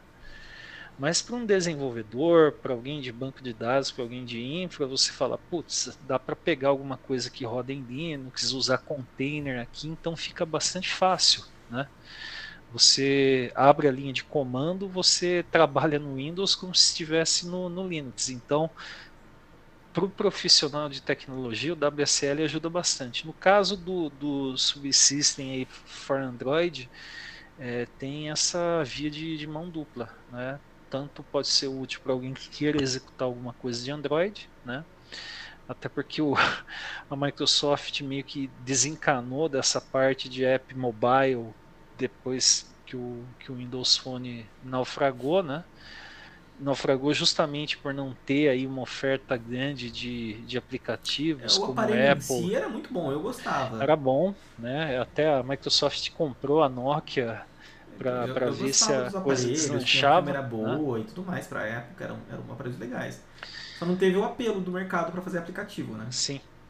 E, e, nisso daí meio que reinou aí a parte de Apple e de, de Android, né? Então a Microsoft está dando esse suporte também. Né? Inclusive a gente falou do build mais cedo de voucher de certificação, mas é legal porque tem bastante novidade, né? Esse ano mesmo, é... até conversando com outras pessoas, a gente notou que não foi dado tanta ênfase a .NET, né? Embora tenha aí o .NET 7 sendo liberado no final de 2022, mas a Microsoft deu bastante é, ênfase, né? Teve um apelo forte aí a questões de segurança no desenvolvimento, por todo mundo estar é, em ambientes híbridos, né? Muita gente remotamente ainda e isso é, sem dúvidas veio para ficar, né? É, e é um ponto interessante, ainda mais os ataques de ransomware dos últimos anos aí que teve pra caramba, né? Ataque atrás de ataque, então segurança tem que estar tá na crise da onda mesmo. Então, até pelo, pelos keynotes né, que você vê lá, o Satya Nadella, o Donovan Brown, depois Scott Guthrie, é, meio que virou um mantra, né? Então, antes o evento focava muito em funcionalidades de código, o que está acontecendo no .NET e tal. Esse ano, acho que até por conta de, de todas essas reviravoltas que a, que a pandemia causou na, na forma como todo mundo trabalha também, eles acabaram dando um enfoque grande em segurança. Mas tem muita coisa de... Uh, GitHub, por exemplo, uh, tá GitHub Actions está avançando bastante, né? Tinha aí uma, uma lacuna grande entre ele e o, o Azure Pipelines, ainda tem, né? O Azure DevOps, né? Por conta do Azure DevOps já está aí há mais de uma década é, sendo utilizado por, por muitas empresas, né? Mas é, teve aí bastante ênfase o GitHub, teve essa questão do, do Android que, que você falou também, a gente falou de, de containers, né? Então, é uma coisa que está bastante em alta nesse momento na, na área de, de tecnologia são tecnologias cloud native, né? É, a gente falou agora há pouco, pô, é, não dá para dominar tudo de todas as nuvens, das principais nuvens, mas uma coisa que é, vem crescendo bastante é a seguinte questão: olha, é, a gente trabalha aqui com containers, com Kubernetes, então se eu fizer isso no Azure e for para Amazon, para DigitalOcean, para Google Cloud, para Oracle, para IBM, e aí? Tirando uh, o que é específico daquele serviço gerenciado de Kubernetes, o resto é praticamente a mesma coisa. Né? É, o core do Kubernetes é o Kubernetes no fim das contas, né? Sim. E o que, que acontece? Tem aí todo um ecossistema, tem Helm para você fazer deploy de aplicação e serviço como pacote, é, tem aí Prometheus para monitoramento, tem é, OpenTelemetry e Egger para você fazer telemetria, coletar informação, gerar tracing de, de aplicações que se comunicam, então pode ser útil num cenário de de microserviços. Então, é, isso daí são tecnologias, né, Cloud Native, que o pessoal considera como algo agnóstico. Então, se você está no Azure, na AWS, na Google Cloud, é, aquilo vai funcionar da, da mesma maneira. Mesmo uh, serviço de monitoramento, né, que cada nuvem tem o seu, né, tem o CloudWatch na, AWS, tem o Application Insights na no Azure, por exemplo, é, já está já tá vindo aí com integrações com o OpenTelemetry. O OpenTelemetry, na verdade, é um, um SDK, uma biblioteca que você adiciona nas suas aplicações, pode ser .NET, Java, Node. Ele coleta o que está acontecendo e manda para algum lugar. Pode ser o Prometheus, pode ser o Grafana, pode ser o Application Insights. É, você pode exportar isso para o Jaeger para ele gerar lá um trace, lá uma timeline das interações entre as aplicações. Então tem, tem bastante coisa interessante de, de Cloud Native. Uh, tem a CNCF, a Cloud Native Computing Foundation, que cuida de, de todos esses projetos, né? É, alguns desses projetos, inclusive, é, começaram na Microsoft, na Google. Kubernetes começou na Google. É, dois que começaram na Microsoft está ganhando bastante força é o Queda para você escalar aplicações no, no, Kubernetes e o Dapper que ele oferece aí todo um ferramental aí para você implementar microserviços, levando em conta aí boas práticas, observabilidade. Então, são coisas que a Microsoft criou, mas ela colocou como projetos open source e hoje são é, gerenciados aí a, a, evolução de tudo isso aí pela, pela Cloud Native. Então, tem muita colaboração, né? Uh, de, de, grandes empresas com soluções cloud native e até de desenvolvedores individuais. Então, para quem aí é de desenvolvimento, DevOps, infra, uh, vale bastante a pena aí começar a prestar um pouco de atenção com, com tecnologias cloud native.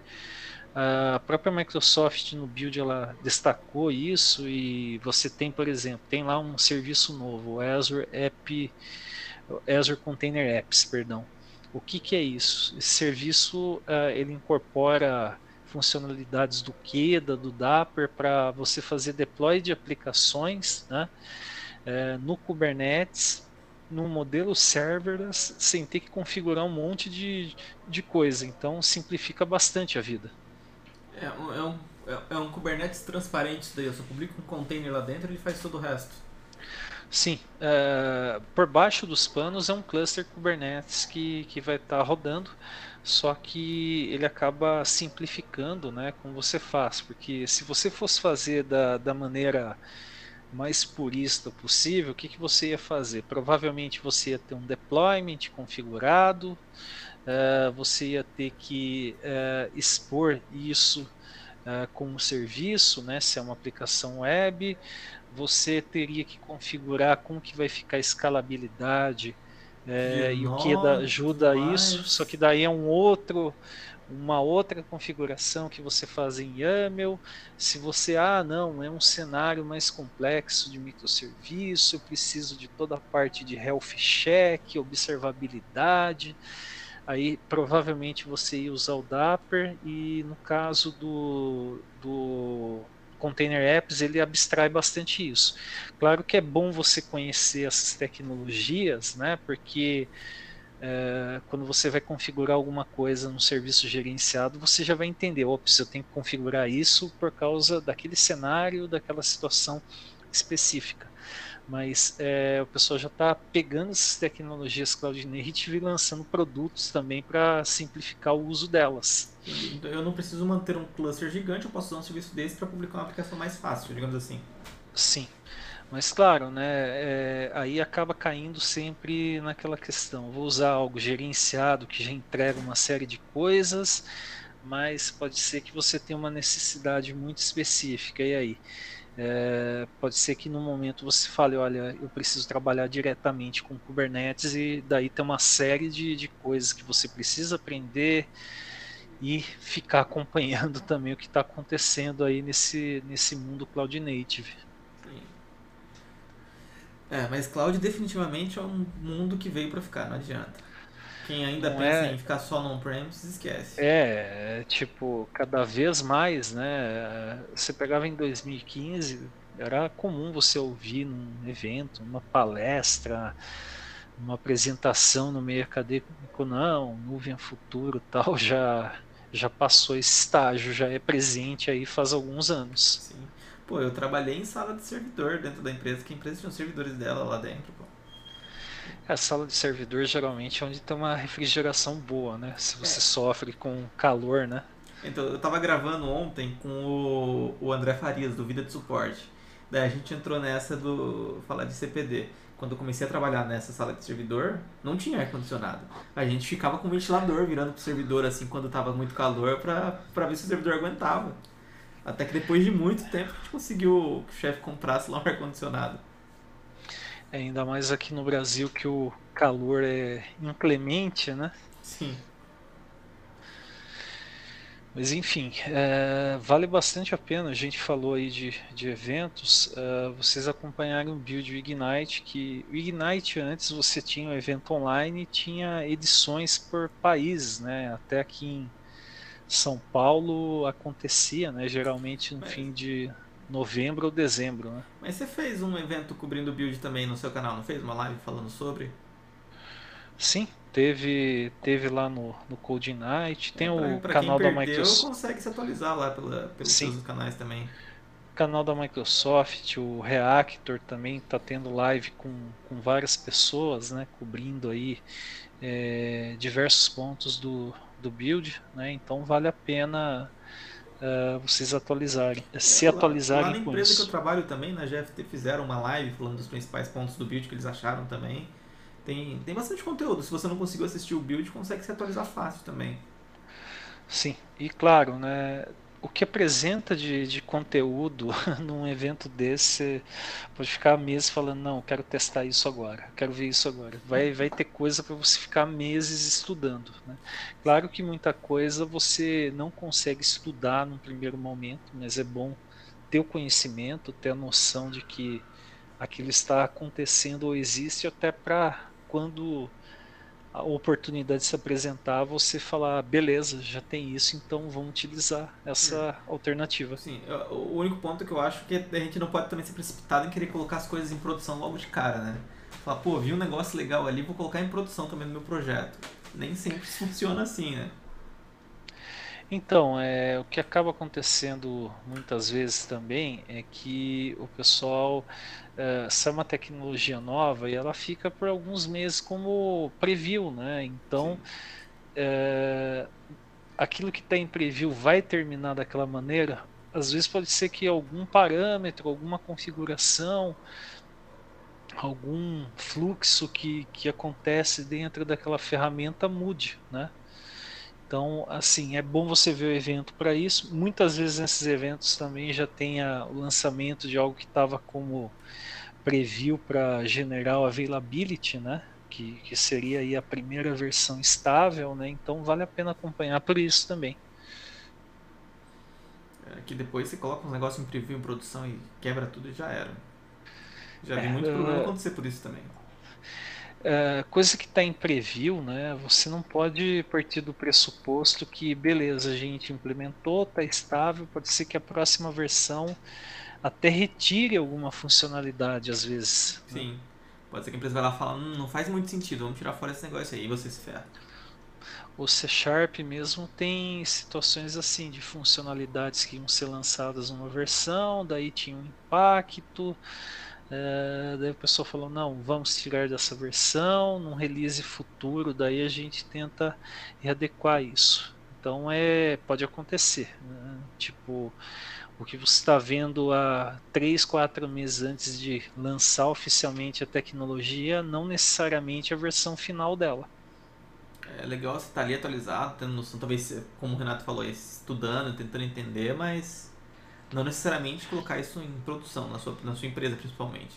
Sim.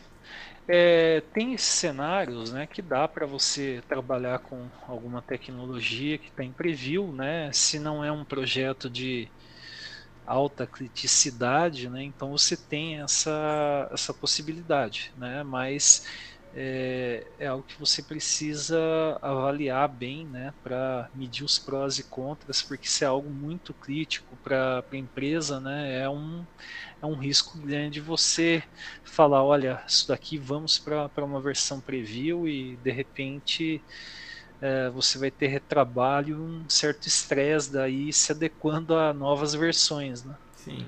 Às vezes passa a noite em claro para resolver algum problema. Pois é. É porque assim, no geral, né, quando você está desenvolvendo, você testa, né? O teste é um pouco viciado, né? Você testa com uma massa de dados pequena, você testa seguindo um fluxo que você sabe que vai acontecer o que você espera, né? É, e quando vai para produção começam os imprevistos, né? Então tem Sim tem todo esse risco aí que você precisa ponderar antes de falar, não, vamos aí para um preview e seja o que for, a gente vai assumir esse risco, né? Sim. É, esse lance de teste também é um ponto interessante, até não para coisa não em preview, né? Que a gente tem medo de fazer teste de dev e teste tudo viciado.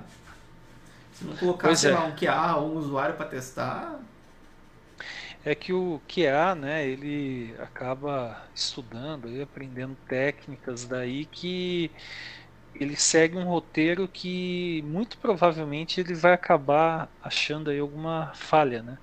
E quando você vai testar, você fala, não, beleza, está aqui, tem as validações, ok. Mas daí o cara vai jogar um valor negativo uh, muito baixo, um valor muito alto, né? Que eles chamam de teste de limite e nisso daí pode quebrar a aplicação, né? Então, o cara, o pessoal usa uma série de, de, de práticas aí, de técnicas para tentar quebrar a aplicação. Toda aplicação precisa chegar a esse nível de, de teste?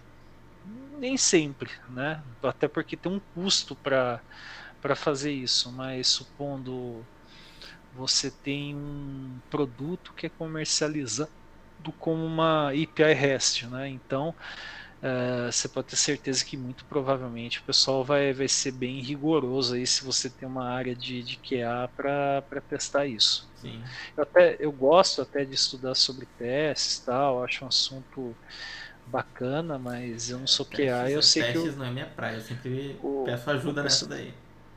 O pessoal de, de QA realmente eles além de, de ferramental aí, de tecnologia que eles usam, eles têm técnicas daí também que combinando aí uma série de, de práticas, eles conseguem garantir a entrega de, de algo com qualidade. E a gente sabe também que tem coisas, produtos aí que sobem com uma qualidade questionável em grandes empresas também, né? Sim. Isso acontece. Ah, mas muitas vezes é porque não tem teste, não tem uma análise de qualidade de código, Sim. não tem nada. A galera só põe sonar né, no, no, no pipeline para falar que tem sonar, mas ninguém é, olha. É, então, e mesmo automatizar testes, né, acaba sendo. Quem que fez o teste? Foi o dev, beleza. O código tá ok, mas. E aí, em termos de usabilidade, ou mesmo é, fazendo aí um caminho alternativo, como que isso se comporta? Sim. Tá certo? Tá certo esse caminho alternativo ou isso sequer foi previsto, né? Sim. Outro ponto que quase ninguém olha, mas hoje em dia a gente tem que olhar bastante são testes de segurança também, né? Para ver se a sua aplicação não está vulnerável, um monte de outras coisas, principalmente se ela foi exposta tem, na internet. Tem ferramenta também para checar isso, né? Sim. O próprio você falou aí do, do build, né? Para quem utiliza utiliza GitHub é, Enterprise tem uma parte de segurança avançada que dá para você habilitar alguns controles, né? Então estava vendo durante o build quando você faz push para um repositório do, do GitHub, ele consegue detectar se mesmo num arquivo README, né? Tem uma string de conexão, um token para você conectar no, no NuGet, que seja, ele consegue detectar esses padrões e barrar daí o, o push, né? Então uh, tem, tem bastante coisa aí nova vindo de, de ferramentas como GitHub e se você utiliza vale a pena se informar. Então esses eventos também têm um bom valor quanto a isso, porque é algo simples de, de você habilitar e que pode fazer uma diferença tremenda no, nos projetos. Sim, é, esses eventos são legais por causa de highlight, mas eu, quando eu conheci o, o antigo TFS, que hoje é o Azure DevOps, foi mais ou menos nessa pegada. Eu vi um evento que o Ramon estava apresentando uma vez até, ele apresentou uma funcionalidade, eu acho, que foi, eu acho que foi a parte de build na época mesmo, que ele mostrou, que eu fiquei fascinado. Eu falei, não, tem que fazer esse negócio funcionar na empresa. Eu, tava, eu tinha um monte de problema com isso, isso resolveria um monte de coisa. Daí que a gente acaba tirando um monte de highlight até. Sim. Mas tem coisa também que às vezes acaba passando batida e documentação é, é fundamental. Falar assim, ah, mas é, e o Stack Overflow? Todo mundo acessa o Stack Overflow, né? É meio bobagem falar que, que não, né? Uh, mas assim, é, em muitos casos também você consultar a documentação é, é importante. Tem gente que parece que é, pô, posta uma dúvida, pergunta a você. É, a gente não sabe tudo, né? Tem uma coisa engraçada do MVP que tem gente que parte do pressuposto que a gente tem a obrigação de saber tudo sobre uma tecnologia Verdade. que a gente fala e é um humanamente impossível, né? Se falar para o pessoal que está trabalhando lá na versão nova do C Sharp se eles sabem tudo de ASP.NET Core, certamente vão falar que não, né? É, esses dias eu caí numa dessa, a pessoa veio me perguntar o que, que foi. Ah, eu não lembro agora de cabeça. Me perguntou alguma coisa do Azure DevOps lá, eu falei, cara, não dá. Não sei isso agora, vou ter que pedir ajuda para os universitários para te responder. Já come... Daí já começa aquela brincadeirinha, ah, mas pô, você não é MVP do negócio, não sei o quê. Cara, tipo, se bobear, nem o cara do time do produto sabe tudo. Ele trabalha numa, numa feature ou num conjunto de features específicas, né? Então é, isso acaba acontecendo muito também é, de, de, produto assim, né? De, de tecnologia de nuvem. É, o pessoal acaba fazendo isso, né? E até numa empresa mais organizada, você pode parar para pensar, pô, tem um cara de DevOps, tem Dev, tem um cara de infra, tem um cara de banco. Isso daí é um tipo de divisão que veio da, da ideia original da, da linha de, da linha de produção, né? Do, do, do Ford, né? É, você não pode ter um cara especializado em tudo, né? Pode ser até que, sei lá, alguém fora da curva que conheça muito de, de banco, de infra, de desenvolvimento, mas são casos é, muito sempre, raros. Sim, né? Sempre tem um ou outro, mas não é o padrão, né? Não é o padrão, então realmente você precisa ter especialização e documentação tá aí, fazer prova de conceito também é, é parte do pacote, né? Sim. É, e documentar os próprios projetos também é algo interessante, né?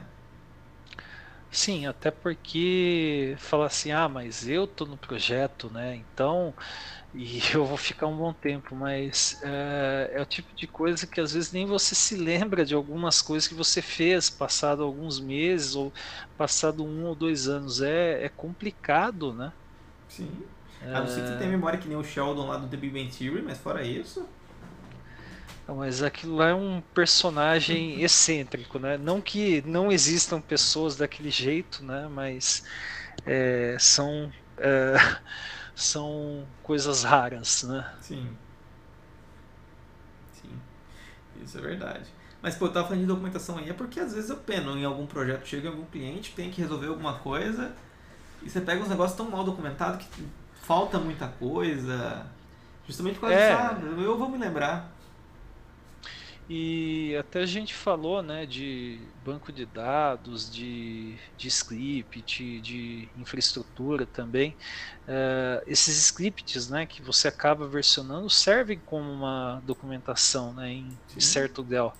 Você fala como que eu faço o deploy disso daqui, sendo que tem um monte de dependência, tem que subir banco, tem que subir serviço de mensageria. É, se for um script bem escritinho mesmo ali, né? Ajuda bastante Sim. já.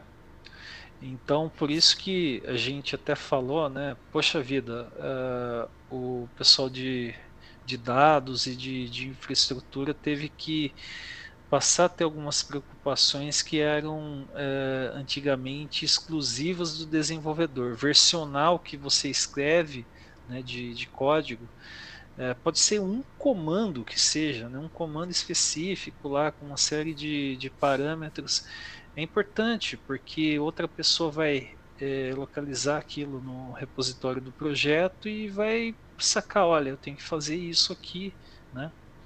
É, eu, eu faço muito disso, eu pesquiso no repositório alguma coisa e acho o código e vida que segue dali. Isso me, me ajuda bastante.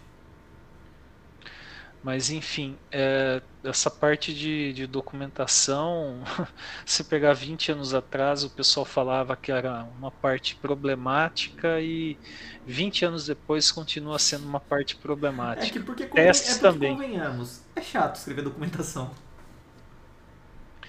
É, então, porque você fala assim, ah, tá bom, mas eu sei isso, né? O problema é você não está fazendo documentação para você. Esse que é o grande X da, da questão. Você está fazendo para que o outro saiba fazer sem ter que te incomodar uma hora da manhã ou obrigar que você fique online é, todo fim de semana acompanhando isso, né? Sim. Bem, isso aí. Apesar que tem gente que gosta de ficar online fim de semana esperando ser chamado. Ah, eu particularmente não. eu também não, mas eu conheço gente que sim. Uh, é, tem, tem casos e mais casos, né? A gente falou de excentricidades antes, né? Isso é um bom, um bom exemplo. Ah, mas eu estou recebendo para isso. É, mas chega uma hora que você fala, putz, estou saturado de, de, trabalhar dessa maneira. Né? Então, eu passei por uma época que eu ficava assim, não porque eu queria, porque tinha que ficar. Mas era cansativo. Muito cansativo. Sim. Então é, é, o tipo de, de coisa, né, que assim, documentar você faz não por você, mas você faz pelo, pelos outros, né? Ah, garantir aí que tudo funciona bem, que você não precisa estar 100% do tempo online e também para manter aí relações cordiais e saudáveis aí com quem trabalha com, com você. Sim, isso é bem verdade. Oh, só mais um ponto pra gente poder encerrar, que a gente já tá com, que eu tô vendo aqui, quase duas horas de gravação. Que história é essa que você palestra e você mesmo assiste suas palestras em alguns eventos, hein? Cara, é, isso é bizarro, cara, de aparecer se pessoas eu parecidas. Se eu achar comigo. alguma foto das antigas, eu coloco aqui depois na edição. Mas... Não, você tirou uma foto num evento seu, né? É, ah... eu não lembro, é que eu não sei se eu guardei essas fotos. Agora, de publicar algo enquanto eu estou palestrando, tem uma explicação uh, técnica para isso. Se você é de, mim, é, de, um, de um grupo do Facebook, por exemplo, você consegue programar uma publicação. Claro que é, quando tinha eventos presenciais eu fazia isso, mas pelo para tirar um sarro, né? Eu ia publicar de algum jeito, falava, mas fica engraçado, né? quebra o gelo fazer esse tipo de, de piada. Né? é o famoso Renato Bot. Mas enfim, é, agora essa parte aí da, de, de aparecer gente igual a mim já aconteceu. Não foi uma vez, foram várias situações de bizarras, cara. Então, eu lembro no, em alguma edição do Visual Studio Summit, você estava lá palestrando no palco e alguém de costa, assim, no, no, no público lá, era igualzinho teve um evento seu, teve Visual Studio Summit, teve uma vez. É, é, no evento meu teve o cara que imitou você, inclusive. É, e. Pior que o cara era parecido, isso que é mais bizarro. Teve no. O último Ignite presencial, né, que teve em São Paulo, foi em dezembro de 2019, né? É, não, foi em 2018, na é, verdade. Eu ia falar, isso. foi 2018 que você me chamou para palestrar no spotzinho lá. É, que, que, que aconteceu? A gente estava num lugar lá que você podia usar o monitor, tal, conectava no, no Azure, a gente começou a apresentar alguns assuntos, né? E daí, assim, tava um monte de gente em volta. Acho que eu estava falando de AKS, inclusive, né? Que aí falar de container pode já, já fica bom para fazer uma piada sobre, sobre isso, né? E, cara, tinha um cara do outro lado, assim, um tipo físico, cabelo igual, né? Tiraram uma foto, cara, né? que me zoaram, cara. Ficaram mais de um ano me zoando por causa disso. Mas foi engraçado, né? Tipo, não sei como que essas coisas acontecem comigo, mas aconteceram várias vezes e ficou algo folclórico. Então, esse negócio de bot pegou mesmo, né? Você vê até um vídeo que você fez com quem, com, o, com aquele. Eu esqueci o nome daquele cara que você fez lá na do TV ah, foi lá? do, do, do E-Masters, né? É, fez você Rodrigo e você mesmo Pokémon, lá. né? Isso, Pokémon. E o que, que aconteceu? Cara, é, foi, foi bizarro, porque dava para fazer o efeito, né? Daí eu sugeri, falei, não dá para fazer algo tipo Chaves e Chapolin, né? Que que tem aquelas cortagens no turma aqui bizarras. É, né, os cortes mal tipo, feitos, né?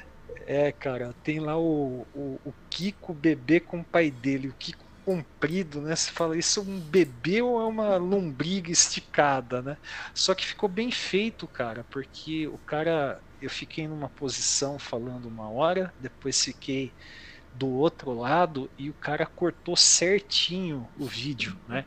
E ficou com uma resolução boa. Então ficou bizarro, porque daí não tava aquele negócio de seriado do Batman ou do, do Chapolin que você fala, nossa, que efeito especial vagabundo, né? Você consegue ver que foi meio que recortado e colado, né? Ele estava com croma lá mesmo? Não, cara, foi. Gravou o cara fez mesmo. na raça mesmo, então. É, gravou ao ar livre mesmo e que tinha lá um mezanino, né? E putz, aquilo lá vira e mexe alguém relembra aquela piada memorável. é, a gente que teve ideia, falei, não dá para fazer isso, né? Que falaram assim, ah, não, você faz um negócio, seu Pokémon falou, você faz, você vem correndo e pula. Eu falei, cara, eu sou todo desengonçado, né? Eu pareço um bonecão de, de Olinda falando, você quer que eu pule aqui, eu vou cair aí no meio da Avenida Sumaré, né? Eu falei, não dá para fazer isso? Acho que vai ficar um pouco diferente, aí vai ficar engraçado. O cara falou, dá, eu falei, vamos fazer então. Aquele vídeo ficou bem bom, cara. Mas assim, ficou, ficou muito, muito bem feita a edição lá tal. Então, cara, eu não me recordo o nome da, da pessoa agora, mas ele, ele editou assim, tipo, você vê assim, parece mesmo que eu estou dialogando comigo mesmo. Mas não é o caso. Eu achei que tivesse usado chroma mesmo, até porque ficou bem feito o corte, não ficou aquele corte muito ruim. Ficou, ficou bem feito, mas eu gravei uma primeira parte, né? Daí dar uma pausadinha aqui e tal, para daí falar como seria a segunda parte encaixar tudo isso. Entendi. Pô, a gente falou bastante, hein? já tá em 1 hora e 46 pelo que eu tô vendo aqui deu bastante deu bastante pano pra manga que se a gente ficar aqui vai ficar muito grande. Eu, minha máquina não vai ter espaço em disco para renderizar isso aqui. Caramba. É, eu, eu gravei com o vídeo de suporte com o André lá. Eu fui renderizar a máquina aqui e chegou a travar o arquivo corrompeu o arquivo renderizado. Eu tive que renderizar de novo pra você ter noção. Deu 12 GB se eu não me engano o arquivo pronto final.